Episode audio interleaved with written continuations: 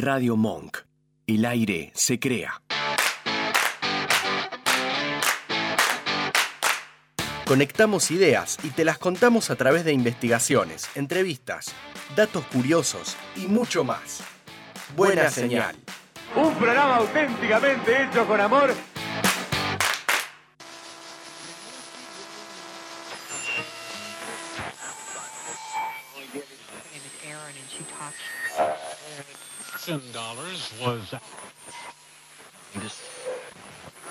Quédate conectado. Tenemos buena señal.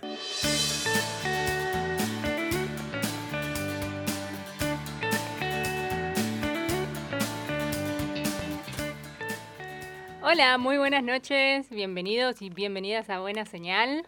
Buenas noches, queridos oyentes. Estamos nuevamente en esto que es el programa Buena Señal desde Radio Monk, como todos los martes. Exactamente, a las 21. Estamos acá, firmes, junto al pueblo. Dije la crónica.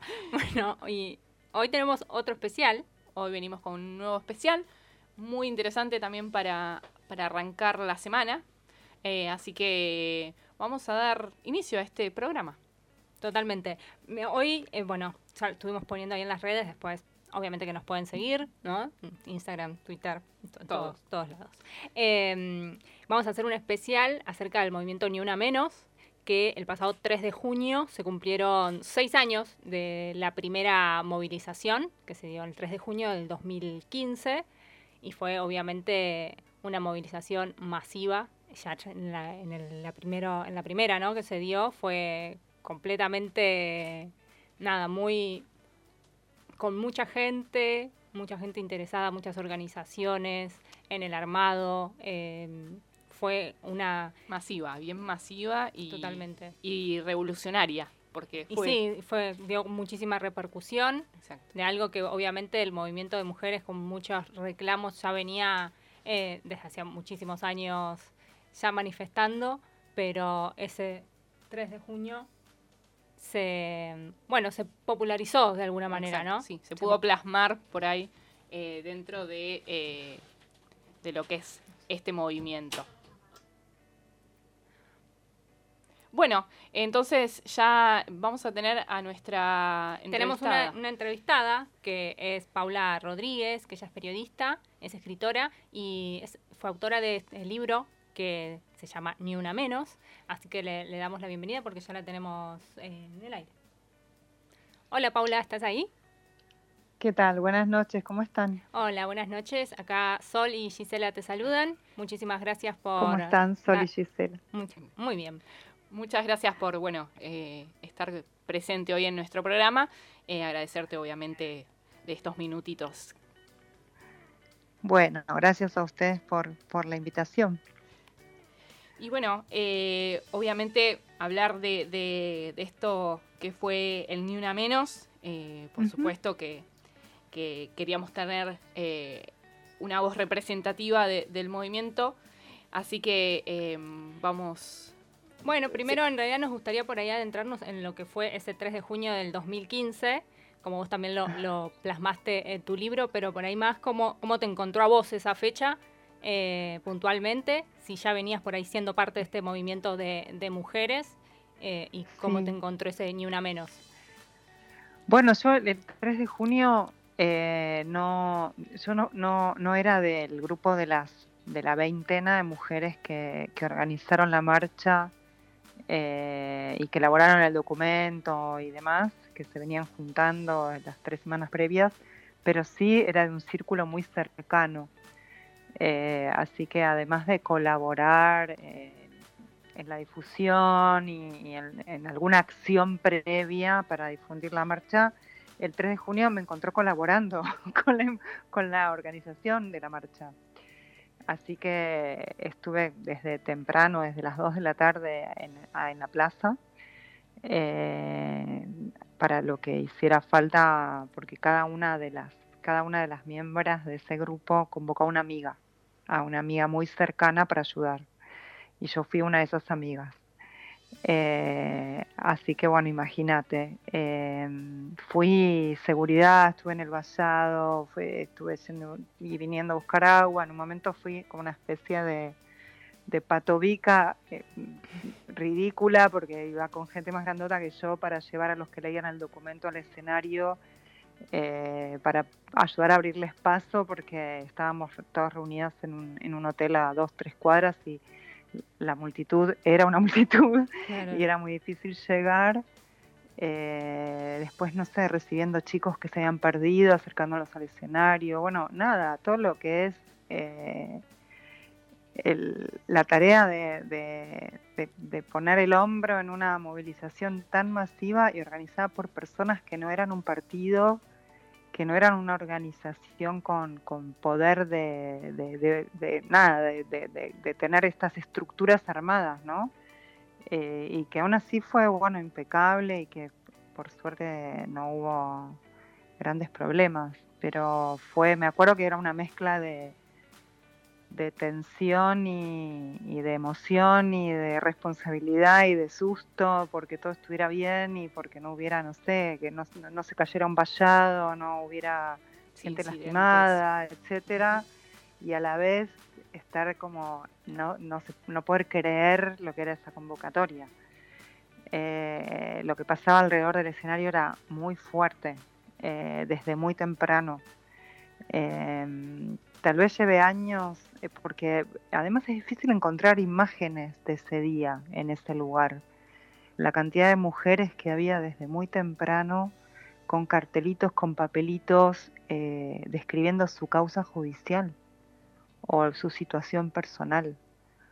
Eh, y después, bueno, en los anillos más alrededor, la movilización, ¿no? Pero en ese pequeño espacio alrededor del escenario estaba dentro del vallado, estaban familiares de víctimas de femicidio y por fuera cantidades y cantidades de mujeres reclamando por su situación y queriendo contar su, su, su situación de violencia, ¿no? Era muy fuerte.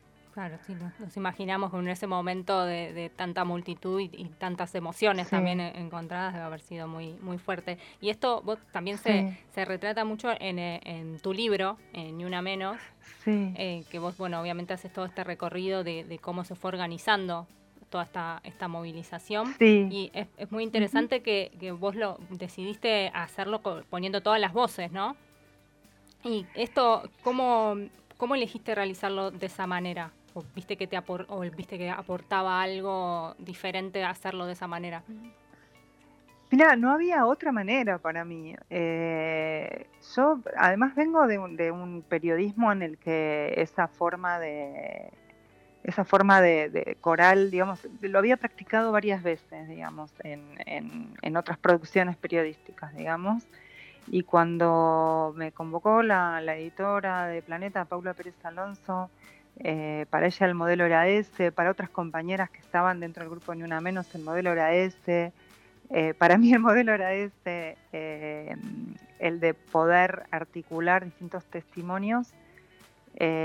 Un, ejemplo en ese momento era el libro de Elena Poniatowska sobre, sobre Tratololco en México, la matanza y toda la movilización previa, ¿no? juvenil, estudiantil que está construido de esa manera, muchísimo mejor, por supuesto, pero ese era el modelo. Y mm, algo loco y totalmente impensado eh, es que yo no conocía en ese momento a la autora de Voces de Chernobyl, que, que mm, es, es Letana Alexievich, que tiene ese libro y otros escritos así de manera coral, por supuesto de una manera eh, muchísimo más excelsa que, y que ese mismo año, un par de meses después, ganó el Premio Nobel de Literatura eh, con una obra de no ficción escrita de esta manera, de manera coral, con, con muchas voces y, demás. Por supuesto, ella trabajó años, hizo entrevistas de una manera eh, increíble, pero quiero decir, es una forma de, de narrar o, o de retratar que, que es una decisión política también, ¿no? las voces. no, es, claro, como decir, bueno, ya es suficiente con que yo edite eso, pero este relato no es mío ni, puede ser.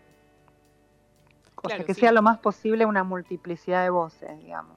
No apropiarse del momento, sino darle lugar a las protagonistas. Sí, sí, a mí me parecía muy difícil pensar que eso podía estar eh, narrado como una crónica de una autora, digamos. Eh, y también eh, por las características del libro, que fue hecho un- en dos meses, inmediatamente después de la movilización. Claro, porque esto se, Eh, se también- editó y salió en, en 2015. Claro, También. salió en noviembre y bueno, yo lo empecé a trabajar en julio. Eh, hice, no sé, alrededor de 60 entrevistas en dos meses y me puse a armar.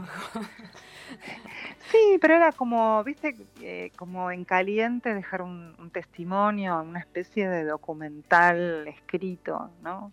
Eh, y, y que incluso reflejar el debate alrededor de las palabras que se usaron en ese momento, la forma en que se organizó, eh, qué se iba a decir, cómo, si se iban a usar los medios o no, si, si qué, qué pasaba con la convocatoria de determinadas figuras polémicas, digamos. eh, todo eso era como un debate interno permanente y está bueno también reflejar Claro, eso. Queda, como- queda reflejado todo, ¿no? En el libro, no solamente. Sí, Y bueno, y, y pensando también en, en ese momento y, y trayéndolo a la actualidad, ¿no? A seis años de, de la primera movilización, eh, que bueno, podemos enumerar un montón de avances, pero todavía lamentablemente los números de femicidios siguen siendo alarmantes, claro. Eh, ¿Cuáles te parece que fueron los, los avances realmente logrados por el colectivo de mujeres? ¿Qué acciones concretas pensás que, que faltan, obviamente, por parte de- del Estado, ¿no?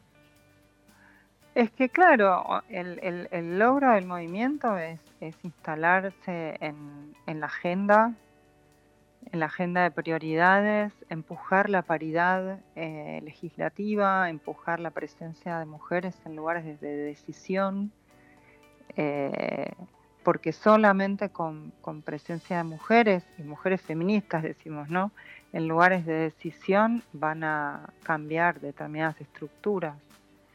Eh, no, no existe el- la evolución natural hacia una sociedad más igualitaria, eh, como, si, como si fuera parte de- del devenir de la naturaleza, digamos. hay, Claro. que, hay que empujarla. Eh, y para eso, bueno, hubo que, en primera instancia, romper con, con algunos silencios y instalar los temas del movimiento de mujeres como temas importantes en la agenda política, en la discusión, en la agenda de los medios. Eh, ese fue, bueno, ni hablar de lograr la ley de aborto legal, Exacto. que era un, un reclamo y un- una movida. Y vos fíjate que acá eh, hay 34 años de encuentros nacionales de mujeres, que son de los encuentros políticos y sociales más masivos que, que hay en el país. eh, y nunca tuvieron visibilidad eh, como, como movimiento social importante, ¿no? Como, como- siempre fue como algo que ocurría subterráneamente. Sí, sí, por detrás de escena siempre. Sí, sí, así que bueno, todo eso fue como una gran salida de- a la luz, eh, que fue el 3 de junio de 2015 por una conjunción de hechos determinados, eh, por, por- también por la obra de un grupo de mujeres que organizó, eh, que canalizó una demanda en una manera muy inteligente y muy creativa, y, y y por no por casualidad eran periodistas y comunicadoras, pero que lo que hizo fue como condensar un algo que estaba por emerger, ¿no? Eh, que estaba por salir y que en nuestro país tiene una historia particular. Claro, por Porque ahí. nosotros tenemos una historia de movimiento de mujeres importante y tenemos una historia de, de- de organización y de lucha de derechos humanos muy importante. Y pensándolo, eh, obviamente desde la comunicación, eh, hablando ¿no? que, que esto también fue por parte de periodistas, eh, obviamente todavía falta y mucho con respecto a, a estos temas. Y hoy seguimos encontrando las, las noticias que se ponen eh, en relieve la falta de, perspectiva de género y cómo eh, existe esta injusticia en nuestro país, cómo sigue faltando eh, estas reformas judiciales que, que, sigan respaldando esta lucha. Bueno, ¿cuál, ¿cuál es tu opinión al respecto? ¿Qué más se necesita en cambio de, leyes? ¿Qué, mirada diferente a la hora de, explicar y aplicar lo que ya tenemos, no? Bueno, tantas cosas, es difícil de enumerar. En, principio, eh, cuando una política se vuelve prioritaria, digo una política eh, en, líneas muy generales, ¿no? Cuando se define una prioridad, empieza a haber, eh, tiene que empezar a haber necesariamente políticas más integrales y presupuesto para ejecutarlas, dinero para hacerlo. Eh, no es que no hubo avances o que no hay iniciativas, digamos, pero eh, el problema de la violencia en nuestro país requiere de muchos recursos y coordinación y política integral y, básicamente la decisión de que sea prioridad, de que sean políticas prioritarias, porque vos tenés, en el tema de violencia tenés, convergen tantas cosas que hasta te diría que incluyen las políticas de desarrollo, de empleabilidad de las mujeres, de inserción laboral, eh, de una mejor inserción laboral, digamos, las, las mujeres en la pandemia, no solo en el país, en toda América Latina, pero en el país, por ejemplo, retrocedimos a niveles de actividad económica de 2002 ese desplazamiento económico que se da eh, siempre en las crisis eh, siempre el mayor impacto lo sufren las mujeres, en consecuencia los niños, niñas y adolescentes. Ese retroceso impacta en la, en la vulnerabilidad a la violencia también. Exacto. Sí, y... sin, sin, bolsillo propio hay muy pocas posibilidades de salir. Exacto. Después están las otras tramas de la violencia, pero las, las políticas contra la violencia incluyen tantas cosas que si no son unas líneas prioritarias del Estado es difícil que es difícil que sean eficaces. Y con la pandemia, bueno, sabemos que se agravó lamentablemente un montón de, situaciones eh, para las mujeres, ¿no? Tanto claro, en, la economía, eh, como vos lo, decías, y esta, esta mirada en realidad de esta perspectiva de género que tiene que ser transversal a, a todos los, los sectores. exactamente. Y bueno, Paula, por, por último, por ahí lo que me quedaría preguntarte es que, bueno, eh, se estuvo eh, presentando un proyecto de ley de equidad em, para los medios. Em, sí. En estos últimos días. Ayer, sí. Eh, no sé si nos podés contar algo, estuvieron en, diputados presentando, se presentó eso, como para que pueda llegar a salir ese proyecto.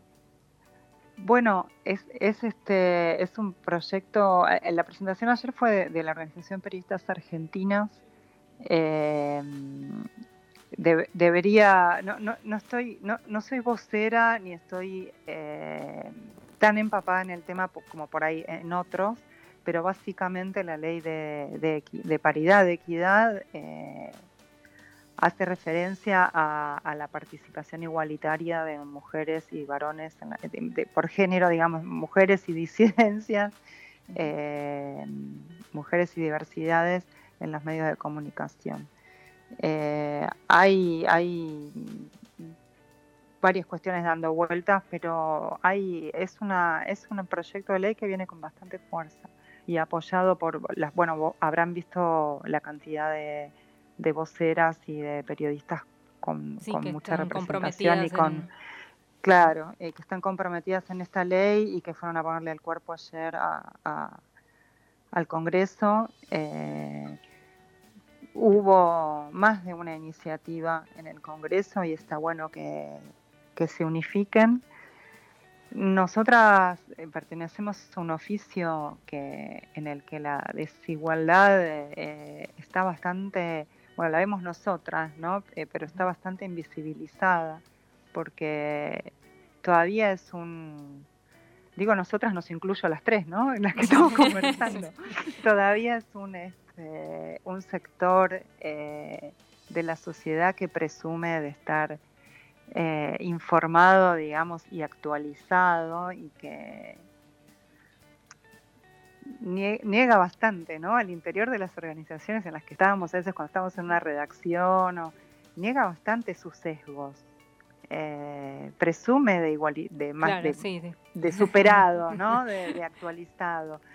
por ahí, claro, por ahí puede sí ver eh, los datos, sí se pueden ver los datos duros eh, de inserción que tenemos, la, la, desigualdad salarial, la poca eh, participación en, lugares de decisión, pero yo le agregaría este componente también de, de, negacionismo que hay en el periodismo, que siempre presume de estar como en un, como en un sector más desprejuiciado de la sociedad y la verdad que es, es, un, es una profesión en la que hay bastante machismo. Y hubo siempre bastante misoginia y estamos subrepresentadas, por ahí no tanto como en otros sectores, pero lo estamos. Y, eso también ha, hecho que a muchos editores, volviendo al 3 de junio de 2015 y demás, les estallara en la cara lo que yo soy bastante grande y, eh, y sí tengo eh, recuerdos de, de, haber intentado meter determinados temas y que la respuesta fuera que no le importaban a nadie o que eran que tenían poco interés político y demás. Eh, y hasta el día, hasta cinco minutos antes de esta movilización masiva, era difícil poder este, publicar, salvo en algunos medios y secciones específicas, como un tema de relevancia social o, político, algunos de los temas que tienen que ver con la agenda del movimiento de mujeres. Y hoy hoy buena parte de las noticias sociales o políticas más importantes las ha generado el movimiento de mujeres. Exacto. Eso fue un gran logro también, ¿no? Sí, exacto, y que hay que seguir, que hay que seguir porque falta mucho, y, pero es un gran avance y, y está bueno que hayamos arrancado por lo menos para que esto crezca, ¿no? Así que bueno, te agradecemos, la verdad, eh, muchísimo por, por esta, charla, esta charla sí, muy, linda. Muy linda y muy eh, para volver a escuchar también eh, para aquellos que, que, por ahí la quieren volver a escuchar lo van a poder hacer. Así que bueno, te agradecemos nuevamente Paula por, por estos minutos. Les agradezco yo a ustedes la invitación. Gracias muchas gracias. Buenas noches. Un abrazo. Chao, chao. Igualmente.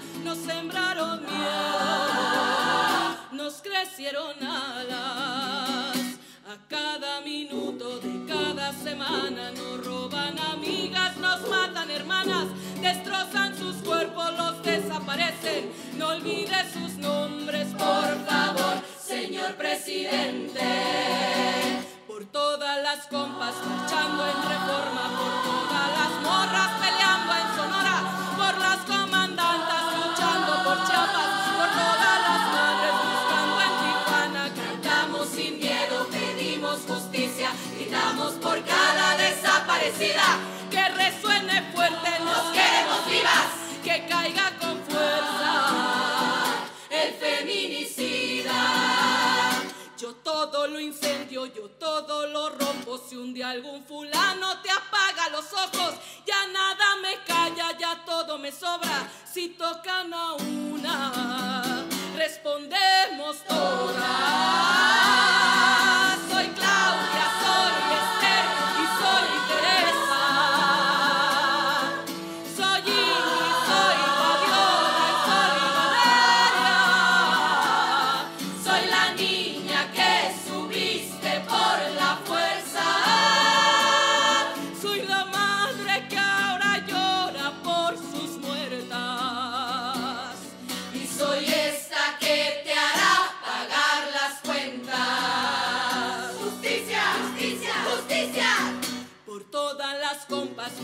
En reforma, por todas las morras peleando en Sonora, por las comandantas luchando por Chiapas, por todas las madres buscando en Tijuana. Cantamos sin miedo, pedimos justicia, gritamos por cada desaparecida.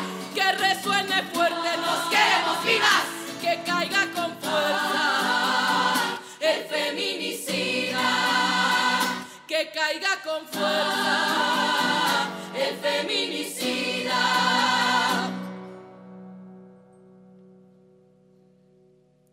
Y retiembla en sus centros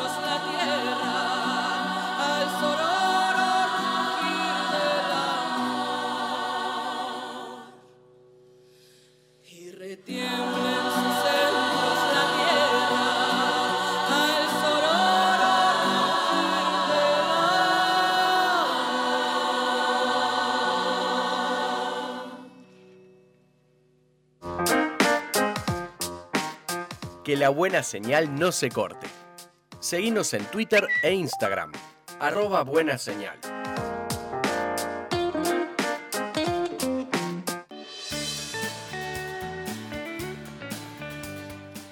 Bueno, estamos de vuelta en este programa que es Buena Señal desde Radio Monk.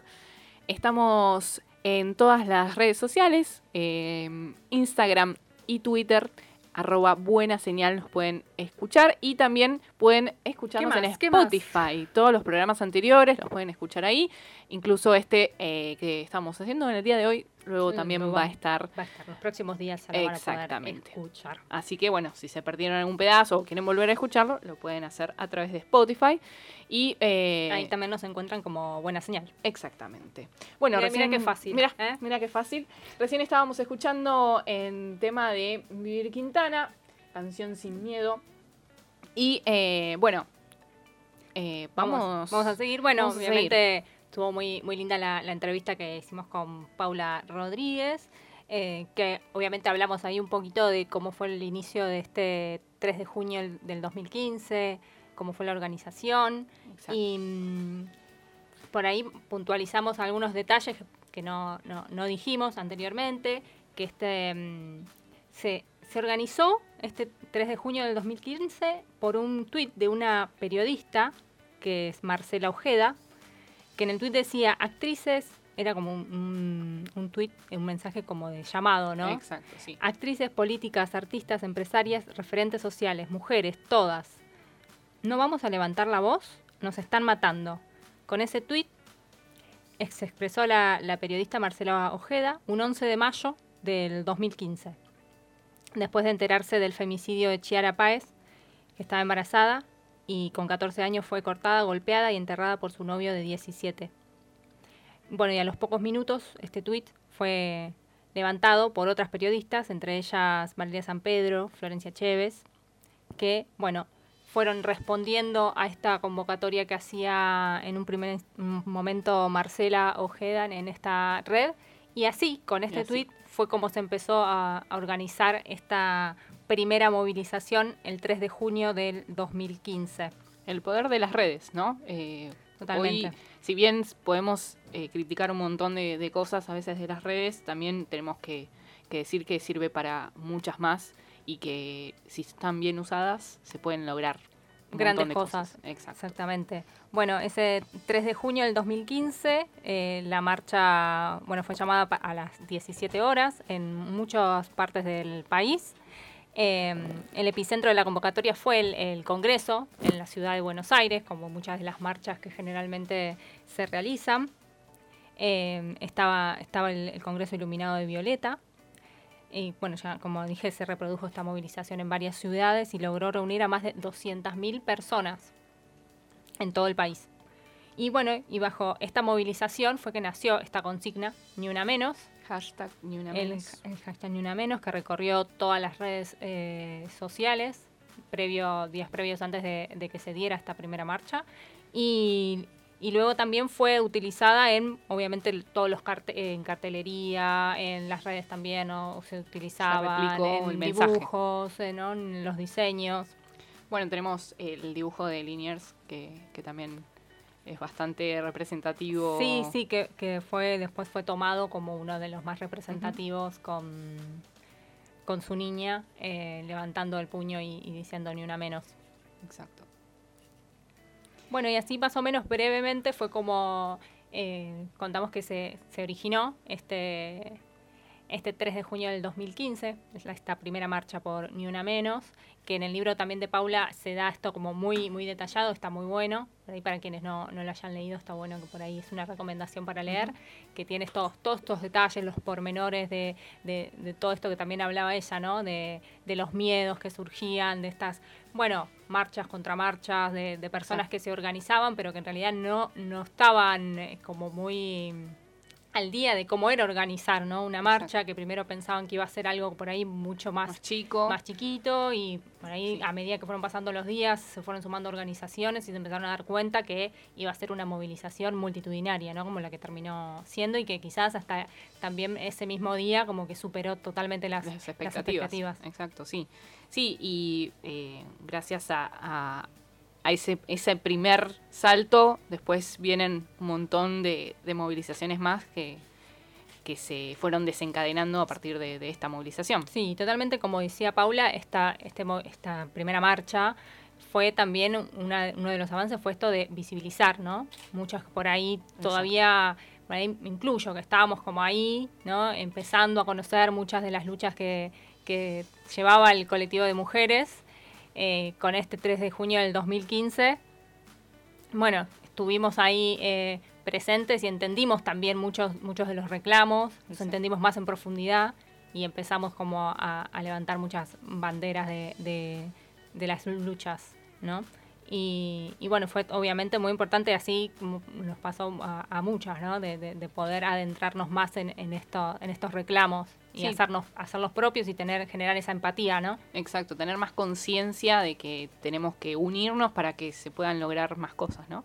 Eh, un poco también la, consigna de estar todas juntas, que cuantas más seamos, mayores logros vamos a, a obtener de eso, ¿no? Totalmente. Y es así, ¿no? Lo que se dio, como eso de decir, bueno, no estamos, no estamos solas, eh, mirar para el costado y, y ver a una par que, que también que ha pasado por un montón de cosas y, y- y tener esa, ese registro, digamos, ¿no? En, en red. Claro, sí, eh, tomarnos las manos y, caminar juntos, como quien diría, ¿no? Eh, y bueno, en ese mismo, en esa misma movilización, ahora en breve vamos a escuchar algunas cosas que pasaron también ahí mismo. Totalmente. Pero pues, si querés, eh, también, como para Sí. hacerlo así como más general, Decinos, decinos Gisela. nos vamos como nos remontamos un poquito más a, a esto de cómo, más allá de que cómo se originó o por qué, ¿no? Como recién eh, contábamos que se originó mm, por esta periodista cuando expresa este sentimiento al enterarse de este de un nuevo femicidio, ¿no? De esta chica de una adolescente. Em, y cómo, cómo esto se en un punto se, se fue dando por un continuo, ¿no? Porque llegaron femicidios como eh, el extremo de lo que pasa en la, en la violencia de género. Pero debajo de eso hay un montón de otras violencias que van llevando y van armando esta estructura en este sistema patriarcal. Y eso es por ahí lo que por ahí queríamos contar un poquito, ¿no? De, Exacto, sí, dar un poco más eh, de, de contexto y de... Sí, porque de por ahí muchas veces hablamos, o, o, bueno, nos quedamos, eh, hablamos de este de ni una menos, de la violencia de género, pero también está bueno bajar y ver qué, qué significa, de dónde vienen, cuáles son los conceptos. Exacto, sí, irnos un poco más eh, en la historia, ¿no? Sí, Eh, o, ir a, la- a las bases como para poder entender también los, los reclamos. Exacto, exacto. Bueno, eh, pensándolo en, justo en, términos claves como un sistema patriarcal, obviamente hablamos del sentido literal, que significa gobierno de los padres. Históricamente el término ha sido utilizado para designar un tipo de organización social en que la autoridad la ejerce el varón, jefe de familia, dueño del patrimonio, del que forman parte los hijos, la esposa, los esclavos y los bienes. Eh, bueno, esto obviamente pensándolo en, contextos anteriores y obviamente la familia como la institución básica de este orden social, ¿no? Em, bueno, la manifestación de esta institucionalización del dominio masculino sobre las mujeres y los niños de la familia y la ampliación de este dominio sobre las mujeres en la sociedad en general, ¿no? Como eh, parte desde la familia, pero es algo que se da en todos los, ámbitos de la vida social. Eh, y bueno, yéndonos eh, un poco más a, la parte institucional, también podemos hablar desde los cimientos, las estructuras fundamentales del patriarcado, de las relaciones sociales de parentesco, eh, de dos instituciones muy importantes para la vida de la mujer, que es la heterosexualidad obligatoria y el contrato sexual, ¿no? pensándolo desde esa eh, institución heterosexualidad obligatoria es necesaria para la continuidad del patriarcado, eh, bueno, ya que expresa la obligatoriedad de la convivencia entre varones y mujeres y esta tasa de masculinidad-feminidad numéricamente equilibrada. Claro, mantenerse así para que siga como el armado social, ¿no? De la familia y la mujer como en su rol solamente de eh, esposa, esposa y madre, ¿no? Como que siempre es para reproducir a la especie.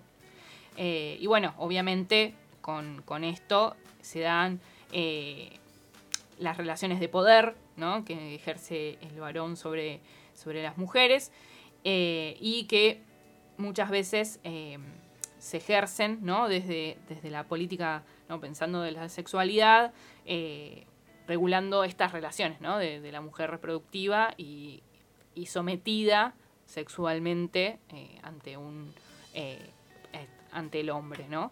y bueno, después, para, para irnos un poco más adelante, Em, bueno, algunas de las autoras que han hecho análisis, que han estudiado el tema, que se han dedicado por ahí más a, estos temas, eh, hablando desde la constitución del patriarcado moderno, los varones también pactan su poder como hermanos, eh, los ideas, eh, ideales de igualdad, de libertad y fraternidad que remiten al pacto entre fraters, ¿no? y en términos generales el patriarcado puede definirse como un sistema de relaciones sociales sexopolíticas basadas en diferentes instituciones públicas y privadas, eh, quienes como grupo social y en forma individual y colectiva oprimen a las mujeres también en forma individual y colectiva y se apropian de su fuerza productiva y reproductiva, eh, de sus cuerpos y sus productos, ya sean medios pacíficos o mediante el uso de la violencia.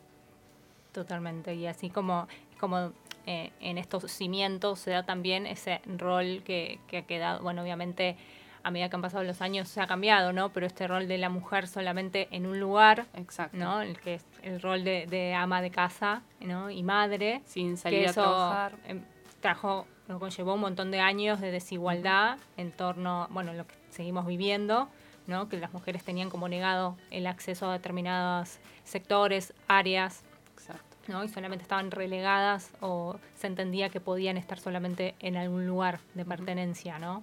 Sí, sin ir a la universidad, sin trabajar, sin poder votar y otras tantas cosas que se fueron negadas a la mujer durante tanto tiempo. y que han sido todas eh, después todo lo que se ha logrado no fue por la lucha. la lucha de, de, todas las mujeres no exacto. Totalmente bueno y por ahí también otro de los conceptos que, que también hemos o se dicen mucho que utilizamos mucho es el de la violencia de género y porque muchas veces esto por ahí también viene a colación de esto de que bueno existe la violencia también para con los hombres la violencia doméstica pero no tiene eso no o sea no entra dentro de lo que es violencia de género ¿por qué? porque la violencia de género se refiere a los actos dañinos dirigidos contra una persona o un grupo de personas en razón de su género no tiene una eh, su origen en la desigualdad de género el abuso de poder y la, existencia de normas dañinas que obviamente eh, estipulan esa, desigualdad. El término se utiliza principalmente para subrayar el hecho de que las diferencias estructurales de poder basadas en el género colocan a las mujeres y niñas en situación de riesgo frente a múltiples formas de violencia, ¿no? Como hablábamos.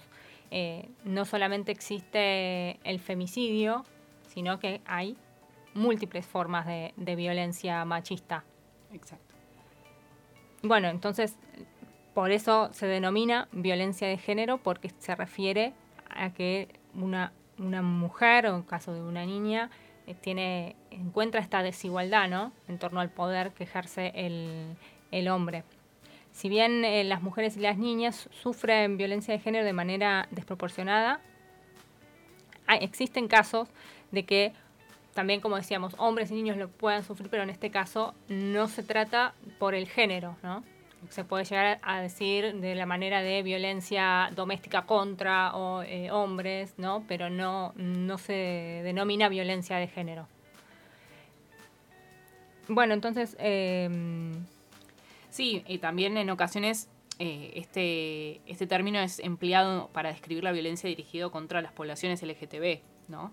Que no nos olvidemos que también eh, están en, lucha y, también siempre... Sí, como toda minoría, ¿no? Las mujeres como todas estas eh, poblaciones son minorías que siempre están, han quedado en desigualdad en contra o debajo de, este poder que se ha manifestado desde el, sistema patriarcal. Bueno, y tenemos obviamente varios tipos, como decíamos, ¿no? Diferentes tipos de, de violencia contra las mujeres, que no solamente es la violencia física, sino que puede ser la violencia económica, puede existir violencia psicológica, emocional, em, bueno, obviamente sexual, y lo que nombrábamos, ¿no? El femicidio, que... Sí, eh, también violencia eh, simbólica, también es, otra de, los puntos, eh, a diferencia de como decíamos, eh, que se puede dar varias formas, eh, lamentablemente, de, violencias patriarcales. Em, la violencia simbólica, bueno, recordemos, no sé si lo querés no, sí, sí, por favor. detallar, es esta violencia que por ahí generalmente se puede dar en medios de, comunicación, ¿no? Que habla de esta, de, esta desigualdad dentro de la imagen o cómo se se habla o cómo se, se denomina a las mujeres cuando son noticia o la desigualdad también que existe en las noticias que, que llevan adelante protagonistas mujeres, ¿no? Y cómo, cómo se las toma. Eh, como decía Paula, en este último tiempo, después del 2015, se ha abierto mucho más, ¿no? ese universo dentro de los medios de comunicación a la hora de, de hablar de, estos temas. Y tienen un poco más de, ¿no? Han cambiado muchos términos en la utilización, hay cosas que ya se sabe que no está bien eh, nombrar en determinadas noticias, pero bueno, todavía queda, queda mucho. por hacer, sí, sí, sí, sí. Sí, obviamente que, los medios eh, hay que, mencionarlo y cumplen un rol importante a la hora de, de tratar estos temas, ¿no? Porque en conjunto tiene que haber un cambio. Eh, así que bueno, ahora yo lo que... Em, Vamos a, ¿querés que digamos algunos datos? Em, sí, teníamos también los audios, eh, en este caso de... Bueno, vamos, a, vamos con los audios que teníamos, que, eh, bueno, el 3 de junio del 2015, en esta primera marcha, em, se leyeron unos eh, un pliego de, de, reclamos Exacto. que estuvieron a cargo de Juan Minujín, Em, Erika Rivas. Erika Rivas, eh, actriz. Y, eh, Maitena. la, eh, bueno, dentro de este documento, que era bastante extenso, em, se detallaban, al final del documento, son nueve puntos que, van detallando de los reclamos y lo que se, pide. Los vamos a escuchar y vamos a ver cómo qué, se ha avanzado en estos años con esos reclamos que se hicieron en, el, en el primer, la primera marcha de Ni Una Menos en el 2015.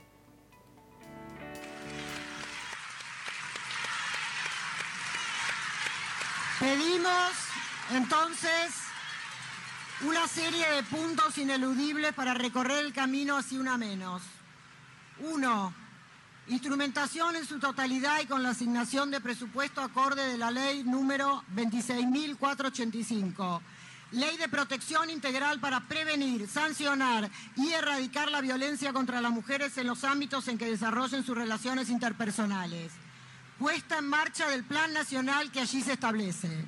Dos, recopilación y publicación de estadísticas oficiales sobre violencia hacia las mujeres, incluyendo los índices de femicidio. Tres, apertura y funcionamiento pleno de oficinas de violencia doméstica de la Corte Suprema de Justicia en todas las provincias, con el objeto de agilizar las medidas cautelares de protección. Federal- federalización de la línea 137. Cuatro, garantías para la protección de las víctimas de violencia. Implementación del monitoreo electrónico de las, de victimarios para asegurar que no violen las restricciones de acercamiento que impone la justicia. Cinco, garantías para el acceso de las víctimas a la justicia. Atención de personal capacitado para recibir las denuncias en cada fiscalía y cada comisaría. Vinculación de las causas de los fueros civil y penal. Patrocinio jurídico gratuito para las víctimas durante todo el proceso judicial.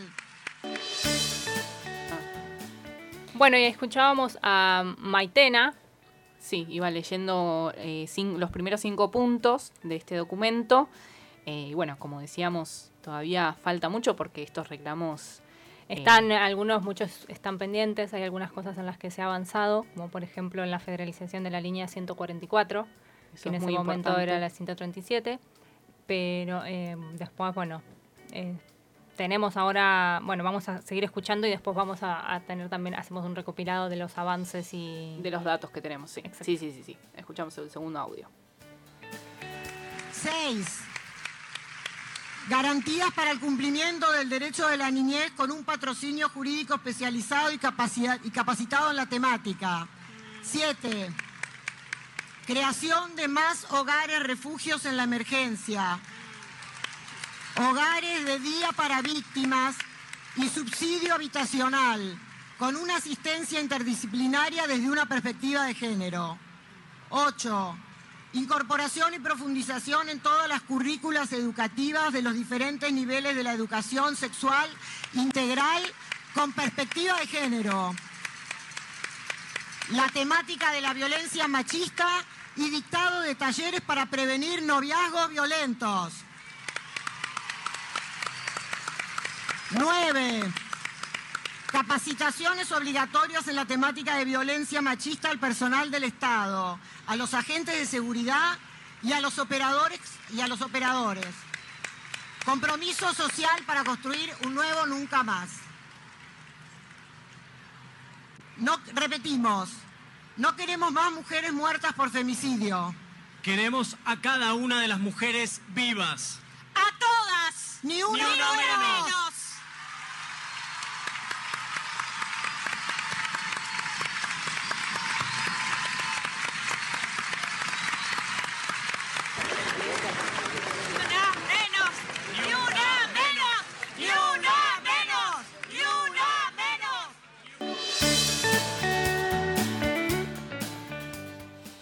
Bueno, y ahí estaban los puntos restantes eh, de, de este documento leído eh, en la primer movilización, que, eh, bueno, como decíamos recién, eh, todavía falta mucho, queda mucho por hacer, pero bueno, por Sí, algún- bueno, en alguna de las cosas que se avanzó fue en la creación del Ministerio de las Mujeres, Géneros y Diversidad, que eso fue hace muy poquito, en el año 2019, ¿no? Fines del Sí, 19, 2019. cuando, cambió eh, cuando accedió al gobierno Alberto, Alberto Fernández. Fernández, Exactamente, sí. Bueno, eh, después, eh, bueno, por un caso del caso de Micaela García, eh, que se creó la ley Micaela, que es de capacitación obligatoria en la temática de género y, y violencia contra las mujeres, donde se establece la capacitación obligatoria en esta temática para todas las personas que se desempeñen en la función pública en todos sus niveles y jerarquías, en los poderes ejecutivos, legislativo, judicial y de la nación. Exacto. Bueno, justamente eh, pensando en los reclamos pendientes ¿no? que, que veníamos hablando de falta todavía, Eh, hoy salió, mm, bueno, este, este eh, lamentablemente en Mar de Plata, el juez federal que ordenó suspender la ley de, de aborto, ¿no?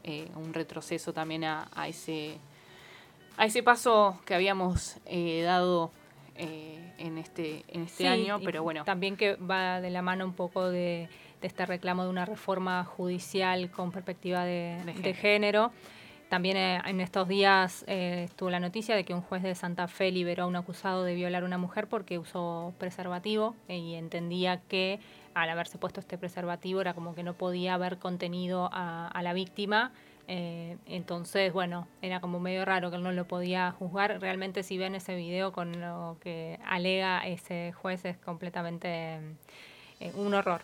Realmente. Sí, no tiene otras palabras. Entonces, bueno, esto, esto también es un reclamo y algo pendiente, esta reforma judicial, por más que esté esta ley Micaela, digo, muchas veces como hablamos, ¿no? Por más que esté una ley, que se les dé esta, estas herramientas a muchos de, de las personas que están en el Poder Judicial, muchas Sí, veces que se eso no- que se no- pongan en práctica. Exactamente. Es como que, por si no, no, no, como que no sirve, ¿no? De, mucho, no, no se avanza. Exacto.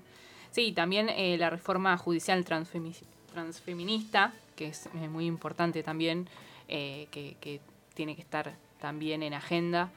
Lamentablemente también siempre las minorías, como decíamos, quedan relegadas y eh, hablar de eh, los transfeminicidios también es importante. Sí, también de los, de los cupos laborales eh, para, para todos esto, esta población también es fundamental.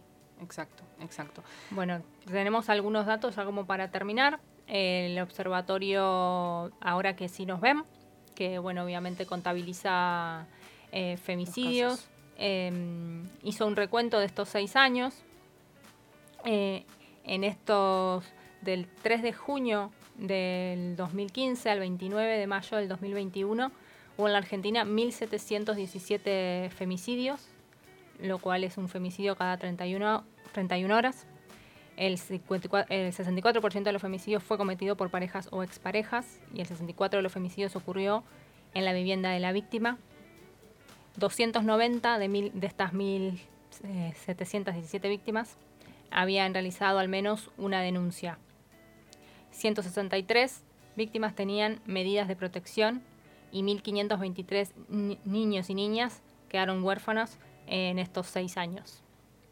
No es un dato menor eso también eh, a veces quedan las estadísticas o en los números que son impactantes, pero eh, hay que, seguir luchando porque no, no, no podemos seguir teniendo est- estos números, son horror, horrorosos y Sí, muy, no queden- muy tristes, ¿no? Porque por ahí pasa muchas veces que a- aquellos o aquellas que no están interiorizados en este se ven estos números una vez por año, ¿no? Cuando claro, su- exacto, el- por eso digo, que no queden números y nada Claro, más. y bueno, ¿no? pues eso también le puede llegar a pasar a aquellos que tienen la responsabilidad de, de poner en práctica o hacer leyes para que estas cosas eh, dejen de, de pasar.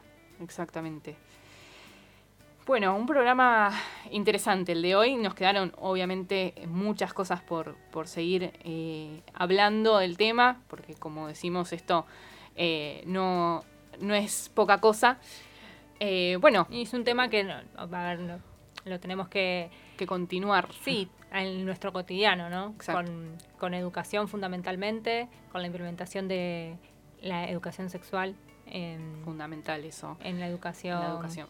Para todos niños, niñas y adolescentes. Sí, en las familias también eh, que no estén ajeno y que quede solamente por ahí en el ámbito de la escuela o, de alguna institución, sino también... Sí, este es lo que hablamos siempre, pero creo que en este tema mucho más el compromiso de cada una y uno de nosotros es fundamental. Exacto. Y que bueno, que eh, no solamente de parte de las mujeres, sino que, que nos acompañen, ¿no? Eh, aquellos que...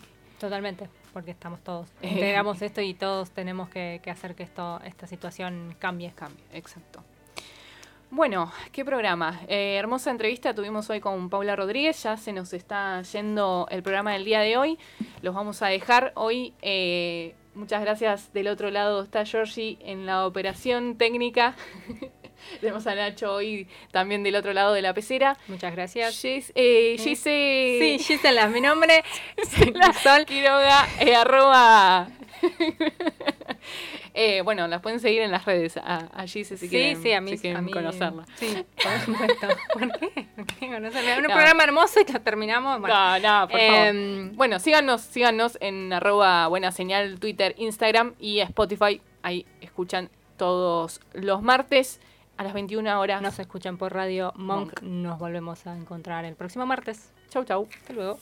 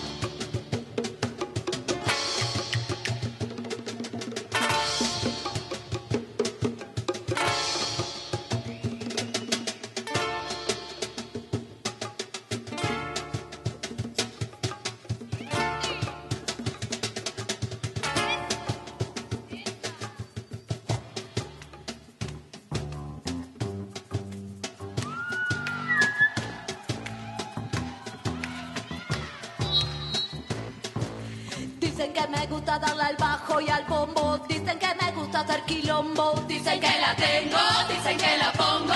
Dicen que me quedo re loca, me pongo. Dicen que me gusta todo el tiempo hacer quilombo. Dicen que me gusta darle al bajo y al bombo. Dicen que la tengo, dicen que la pongo.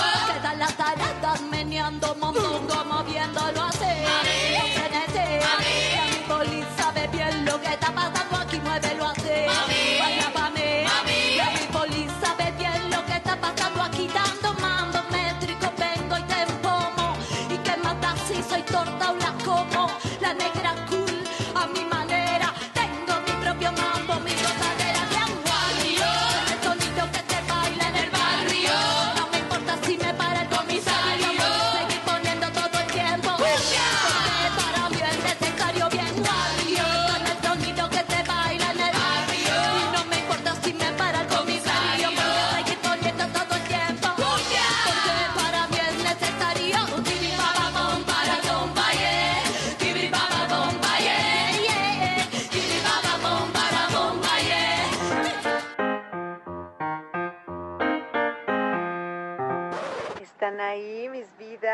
¿Están ahí? ¿Me oyen? ¿Me escuchan? Si estás conectado, es buena señal. Quédate con nosotros. Quédate con nosotras.